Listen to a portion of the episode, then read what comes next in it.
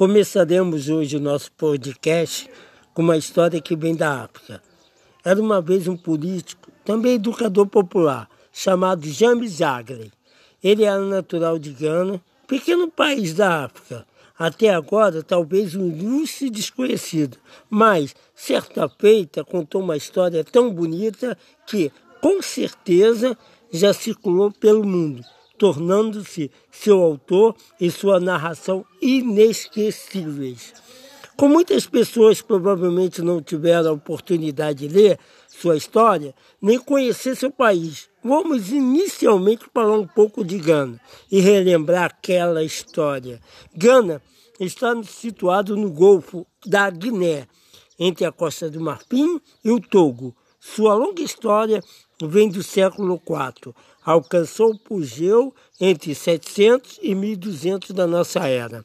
Naquela época, havia tanto ouro, tanto ouro que até os cães de raça usavam coleiras e adornos com esses mentais preciosos. No século XVI, Gana foi feita colônia portuguesa e por causa do ouro abundante, chamaram de Costa do Ouro.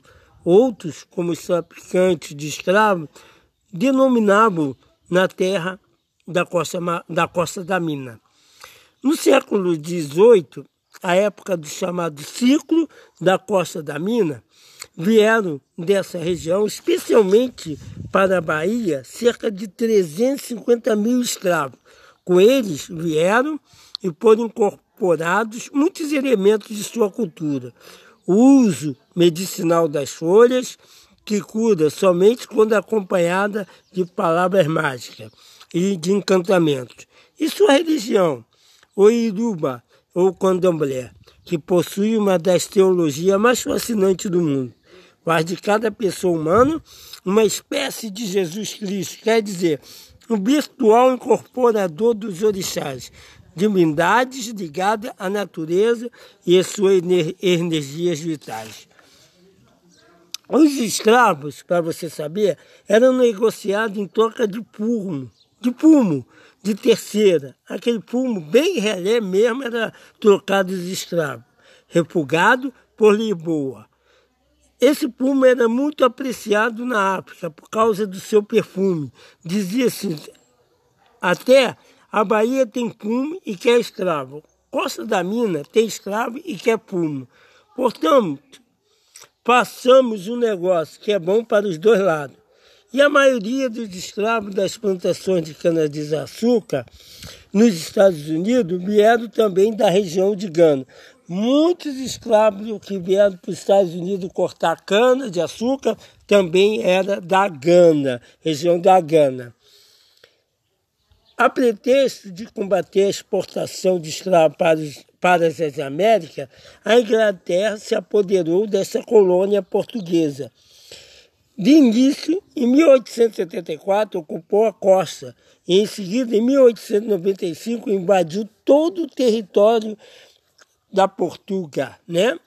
Gana perdeu assim a liberdade, tornou-se apenas mais uma colônia portuguesa portuguesa não é inglesa, quer dizer, desculpa, é inglesa. A libertação começa na consciência. A população ganense sempre alimentou forte consciência da sua ancestralidade, de sua história e muito orgulho da nobreza, de suas tradições religiosas e culturais. Em consequência, por constante sua oposição a todo tipo de colonização. James Agley, considerado um dos percussores do nacionalismo africano e do moderno pan-africanismo, fortaleceu significativamente esse sentimento, esse sentimento de liberdade, né, de consciência aos escravos. Ele teve grande relevância política como educador de seu povo era um homem esclarecido que passava é, para o povo pensar. Passava palavras e deixava aquelas palavras positivas para os povos africanos pensar sobre aquilo que ele estava dizendo. Para libertar o país. Pensava ele a semelhança de Paulo Freire. Precisamos, antes de sobretudo, libertar a consciência do povo. Ela vem sendo escravizada por ideias e valores antipopulares, introjetados pelos colonizadores, os exploradores, né? Ia mostrar a colônia, mas explorava alguém para cada vez mais se enriquecer. Com efeito, os colonizadores, para ocultar a violência de sua conquista, impiedosamente desmoralizavam os colonizados. Afirmavam, por exemplo, que os habitantes da Costa do Ouro e de toda a África eram seres inferiores, incultos e bárbaros. Por isso mesmo deviam ser colonizados. De outra forma, jamais seriam civilizados e inseridos na dimensão do espírito universal. Então, o que eu quero dizer hoje no podcast? Nós iremos parar aqui o nosso podcast e nós continuaremos amanhã nesse canal. Podcast Augusto JD ao vivo. Valeu, pessoal! Começaremos hoje o nosso podcast com uma história que vem da África. Era uma vez um político, também educador popular, chamado James Agley. Ele era natural de Gana pequeno país da África, até agora talvez um ilustre desconhecido, mas certa feita contou uma história tão bonita que, com certeza, já circulou pelo mundo, tornando-se seu autor e sua narração inesquecíveis. Como muitas pessoas provavelmente não tiveram a oportunidade de ler sua história, nem conhecer seu país, vamos inicialmente falar um pouco de Gana e relembrar aquela história. Gana está situado no Golfo da Guiné, entre a Costa do Marfim e o Togo. Sua longa história vem do século IV. Alcançou o pugeu entre 700 e 1200 da nossa era. Naquela época, Havia tanto ouro, tanto ouro que até os cães de raça usavam coleiras e adornos com esses mentais preciosos. No século XVI, Gana foi feita colônia portuguesa e por causa do ouro abundante chamaram de Costa do Ouro. Outros, como os traficantes de escravos, denominavam na terra da costa, da costa da mina. No século XVIII, a época do chamado ciclo da costa da mina, vieram dessa região, especialmente para a Bahia, cerca de 350 mil escravos. Com eles vieram e foram incorporados muitos elementos de sua cultura. O uso medicinal das folhas, que cura somente quando acompanhada de palavras mágicas e de encantamentos. E sua religião, o Iruba ou Candomblé, que possui uma das teologias mais fascinantes do mundo. Faz de cada pessoa humana uma espécie de Jesus Cristo, quer dizer, um virtual incorporador dos orixás, divindades ligadas à natureza e às suas energias vitais.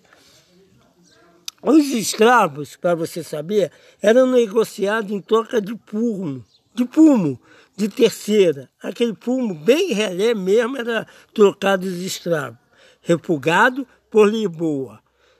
Esse fumo era muito apreciado na África por causa do seu perfume.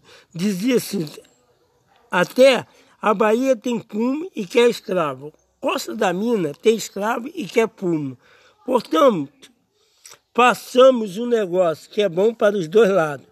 E a maioria dos escravos das plantações de cana-de-açúcar nos Estados Unidos vieram também da região de Gana.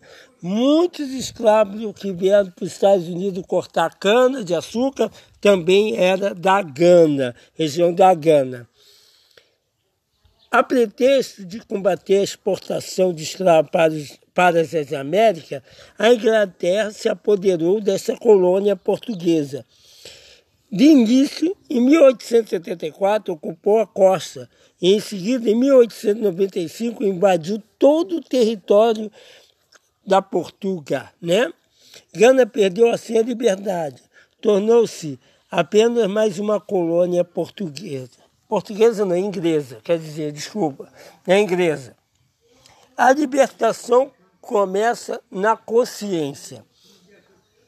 A população ganense sempre alimentou forte consciência da sua ancestralidade, de sua história e muito orgulho da nobreza, de suas tradições religiosas e culturais. Em consequência, por constante sua oposição a todo tipo de colonização. James Agley, considerado um dos percussores do nacionalismo africano e do moderno pan-africanismo, fortaleceu significativamente esse sentimento, esse sentimento de liberdade, né, de consciência aos escravos. Ele teve grande relevância política como educador de seu povo. Era um homem esclarecido que passava é, para o povo pensar. Passava palavras e deixava aquelas palavras positivas para os povos africanos pensar sobre aquilo que ele estava dizendo. Para libertar o país. Pensava ele a semelhança de Paulo Freire. Precisamos, antes de tudo, libertar a consciência do povo. Ela vem sendo escravizada por ideias e valores antipopulares introjetado pelos colonizadores, os exploradores, né? Ia mostrar a colônia, mas explorava alguém para cada vez mais se enriquecer.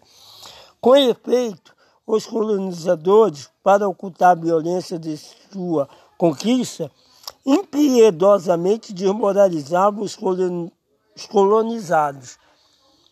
Afirmavam, por exemplo, que os habitantes da Costa do Ouro e de toda a África eram seres inferiores, incultos e bárbaros. Por isso mesmo deviam ser colonizados. De outra forma, jamais seriam civilizados e inseridos na dimensão do espírito universal. Então, o que eu quero dizer hoje no podcast? Nós iremos parar aqui o nosso podcast e nós continuaremos amanhã nesse canal. Podcast Augusto JD ao vivo. Valeu, pessoal!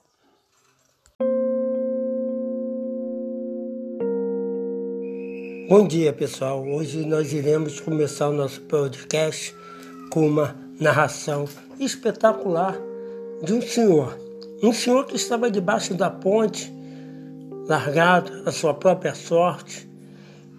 E todas as noites ele clamava a Deus, dizendo assim: Oh meu Deus, apareça um servo verdadeiramente do Senhor para me tirar dessa situação. E todos os dias ele clamava, clamava a Deus Clamava tanto, mas não aparecia ninguém. Ninguém parava, ninguém conversava. E quando as pessoas tentavam chegar perto dele, aquele odor desagradável, por estar em situação de rua, já está dias sem tomar banho, se afastava cada vez mais dele. E todo domingo ele vendo milhares e milhares de pessoas passando por ele, alguns iam passear, outros indo para a igreja, e ninguém parava para conversar com ele e dizer assim, alguma palavra a ele de consolo e ninguém parava. E certa vez, num certo domingo, um jovem parou, minha louvando a Deus, cantando, louvando, e parou e disse assim para aquele senhor: Oi, tudo bem? Jesus te ama. E deu um sorriso para aquele homem. O homem levantou a cabeça devagar, devagar, olhou para aquele jovem e deu um sorriso também, um sorriso amarelado, porque há dias não escovava o dente. É aquele jovem foi embora e falou, ó, oh, qualquer dia eu vou levar o senhor para a igreja, o senhor aceita? Ele, mas eu vou assim sujo. Vai sim, do jeito que o senhor estiver, o senhor vai comigo. E foi cantando, louvando aquele jovem. E no próximo domingo que veio, Aquele jovem vinha cantando, vinha louvando com seus amigos. Aí parou de frente aquele homem e disse assim: O senhor vai comigo hoje à igreja? Aquele senhor disse assim para ele: Mas eu estou todo sujo, perdido. Ele disse: Levanta aqui agora, levanta o senhor. Levanta agora que eu quero te abraçar. E os colegas sem entender, tudo arrumadinho, cheirosa. As coleguinhas dele também, tudo sem entender, cheirosa. E, mas ele levantou aquele homem, quando levantou, todo naquela situação, todo sujo, todo perdendo aquele jovem, foi e abraçou aquele homem e disse assim, ó, Jesus está contigo, Jesus te ama. É impactante. Aquele homem, na mesma hora, teve aquela emoção aquele arrepio que veio dizer assim: esse é o homem mandado por Deus. E aquele homem chegou mais uma vez e disse assim para ele: Oi, mas eu não tenho condições, olha minha roupa, eu estou todo fedido sem tomar banho. Mas o senhor, o senhor está vendo esse saco plástico aqui? É, esse plástico, plástico que está na minha mão é umas roupas novas. O senhor vai entrar ali naquele bar comigo, vou pedir um espacinho, o senhor vai se trocar. E aquele homem vendo a vontade daquele jovem, falou assim, eu vou fazer pelo menos a vontade desse jovem, porque ele veio tão amável comigo e foi. E foi com aquele jovem para a igreja, sentou lá no último banco, aquele chinelo todo remendado, com prego embaixo, e ele sentou no último banco. Assistiu o culto, esteve dentro da igreja, as pessoas chegavam, via pelas condições da roupa dele, se afastava do banco, mas ele continuou lá. Tirou lá naquele banquinho, na humildade, na rua, roupa toda sussurrada, chinelo todo arrebentado, emendado de prego. Quando acabou o culto, ele saiu, ninguém deu uma boa tarde, ninguém falou, vai lá, irmão, ninguém falou com ele de novo.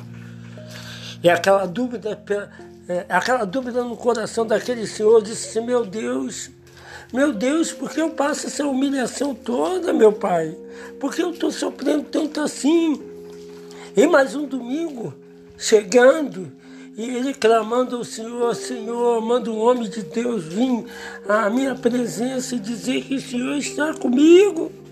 Ele mais uma vez ele veio, aquele jovem, aquele jovem mesmo que trouxe a roupa para ele se mudar e parou assim, me louvando mais uma vez, Serelepe disse assim, aí, tudo bem? E aí, como é que está o senhor? Aquele jovem deu outro sorriso, levantou, levantou, olhou para ele e disse assim, Oi, tudo bem, Fernando?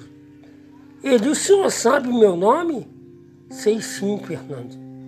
Aquele mendigo sabia o nome daquele jovem, mas o senhor sabe, o senhor me conhece de antes. De onde?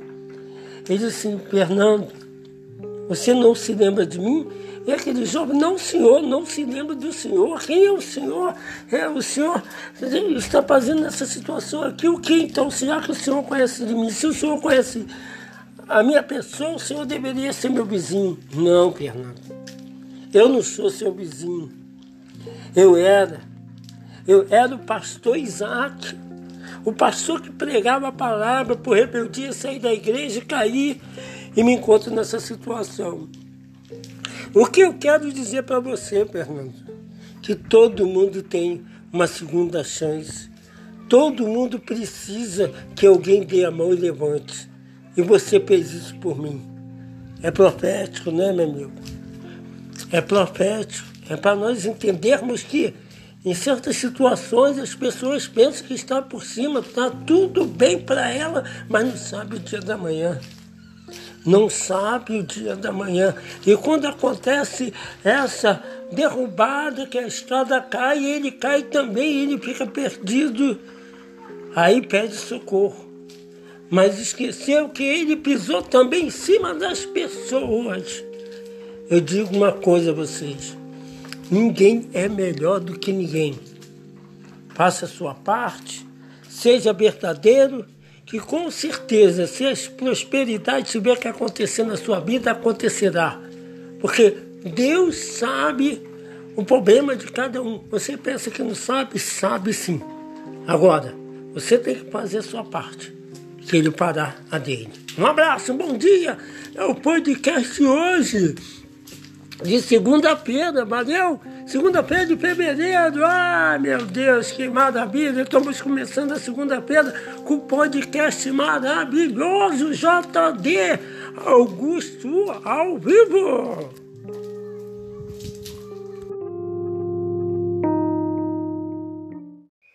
Bom dia, pessoal. Hoje nós iremos começar o nosso podcast com uma narração espetacular de um senhor um senhor que estava debaixo da ponte, largado à sua própria sorte, e todas as noites ele clamava a Deus, dizendo assim: oh, meu Deus, apareça um servo verdadeiramente do Senhor para me tirar dessa situação. E todos os dias ele clamava, clamava a Deus, clamava tanto, mas não aparecia ninguém. Ninguém parava, ninguém conversava. E quando as pessoas tentavam chegar perto dele, aquele odor desagradável, por estar em situação de rua, já está dias sem tomar banho, se afastava cada vez mais dele. E todo domingo ele vendo milhares e milhares de pessoas passando por ele, alguns iam passear, outros indo para a igreja, e ninguém parava para conversar com ele e dizer assim, alguma palavra a ele, de consolo. E ninguém parava. E certa vez, num certo domingo, um jovem parou, minha louvando a Deus, cantando, louvando, e parou e disse assim para aquele senhor: Oi, tudo bem? Jesus te ama. E deu um sorriso para aquele homem. O homem levantou a cabeça devagar, devagar, olhou para aquele jovem e deu um sorriso também. Um sorriso amarelado, porque há dias não escovava o dente. E aquele jovem foi embora e falou: Ó, oh, qualquer dia eu vou levar o senhor para a igreja, o senhor aceita? Ele, mas eu vou assim sujo. Vai sim, do jeito que o senhor estiver, o senhor vai comigo. E foi cantando, louvando aquele jovem. E no próximo domingo que veio, aquele jovem vinha cantando, vinha louvando com seus amigos, aí parou de frente aquele homem e disse assim, o senhor vai comigo hoje à igreja? Aquele senhor disse assim para ele, mas eu estou todo sujo, perdido. Ele disse, levanta aqui agora, levanta o senhor. Levanta agora que eu quero te abraçar. E os colegas sem entender, tudo arrumadinho, cheirosa, as coleguinhas dele também, tudo sem entender, cheirosa. E, mas ele levantou aquele homem, quando levantou, todo naquela situação, todo sujo, todo perdendo aquele jovem, foi e abraçou aquele homem e disse assim, ó, Jesus está contigo, Jesus te ama. É impactante. Aquele homem, na mesma hora, teve aquela emoção aquele arrepio que veio dizer assim: esse é o homem mandado por Deus. E aquele homem chegou mais uma vez e disse assim para ele: Oi, mas eu não tenho condições, olha minha roupa, eu estou todo fedido sem tomar banho. Mas o senhor, o senhor está vendo esse saco plástico aqui? É, esse plástico plástico que está na minha mão é umas roupas novas. O senhor vai entrar ali naquele bar comigo, vou pedir um espacinho, o senhor vai se trocar. E aquele homem vendo a vontade daquele jovem, falou assim, eu vou fazer pelo menos a vontade desse jovem, porque ele veio tão amável comigo e foi. E foi com aquele jovem para a igreja, sentou lá no último banco, aquele chinelo todo remendado, com prego embaixo, e ele sentou no último banco. Assistiu o culto, esteve dentro da igreja, as pessoas chegavam, via pelas condições da roupa dele, se afastava do banco, mas ele continuou lá tirou lá naquele banquinho, na humildade, na rua, roupa toda sussurrada, chinelo todo arrebentado, inventado de prego. Quando acabou o culto, ele saiu, ninguém deu uma boa tarde, ninguém falou, vá lá, irmão, ninguém falou com ele de novo. E aquela dúvida, é, aquela dúvida no coração daquele senhor disse assim, meu Deus, meu Deus, por que eu passo essa humilhação toda, meu pai? Por que eu estou sofrendo tanto assim? E mais um domingo, chegando, e ele clamando ao Senhor, Senhor, manda um homem de Deus vir à minha presença e dizer que o Senhor está comigo. Ele mais uma vez ele veio aquele jovem, aquele jovem mesmo que trouxe a roupa para ele se mudar e parou que assim, me louvando mais uma vez, Serelepe disse assim, aí, tudo bem, e aí como é que está o senhor? Aquele jovem deu outro sorriso, levantou, levantou, olhou para ele e disse assim, oi, tudo bem, Fernando? Ele, o senhor sabe meu nome? Sei sim, Fernando. Aquele mendigo sabia o nome daquele jovem. Mas o senhor sabe, o senhor me conhece de antes. De onde? Ele disse Fernando, você não se lembra de mim? E aquele jovem, não, senhor, não se lembra do senhor. Quem é o senhor? É o senhor está fazendo nessa situação aqui. O que então? Será que o senhor conhece de mim? Se o senhor conhece a minha pessoa, o senhor deveria ser meu vizinho. Não, Fernando. Eu não sou seu vizinho. Eu era. Eu era o pastor Isaac, o pastor que pregava a palavra, por rebeldia, sair da igreja, cair e me encontro nessa situação. O que eu quero dizer para você, Fernando, que todo mundo tem uma segunda chance. Todo mundo precisa que alguém dê a mão e levante. E você fez isso por mim. É profético, né, meu amigo? É profético. É para nós entendermos que em certas situações as pessoas pensam que está por cima, está tudo bem para ela, mas não sabe o dia da manhã. Não sabe o dia da manhã. E quando acontece essa derrubada, que a estrada cai, ele cai também, ele fica perdido. Aí pede socorro. Mas esqueceu que ele pisou também em cima das pessoas. Eu digo uma coisa a vocês. Ninguém é melhor do que ninguém. Faça a sua parte, seja verdadeiro, que com certeza, se a prosperidade tiver que acontecer na sua vida, acontecerá. Porque Deus sabe o problema de cada um. Você pensa que não sabe? Sabe sim. Agora, você tem que fazer a sua parte, que ele parar a dele. Um abraço, um bom dia. É o podcast hoje de segunda-feira, valeu? Segunda-feira de fevereiro, ah, meu Deus, que maravilha! Estamos começando a segunda-feira com o podcast maravilhoso JD Augusto ao vivo.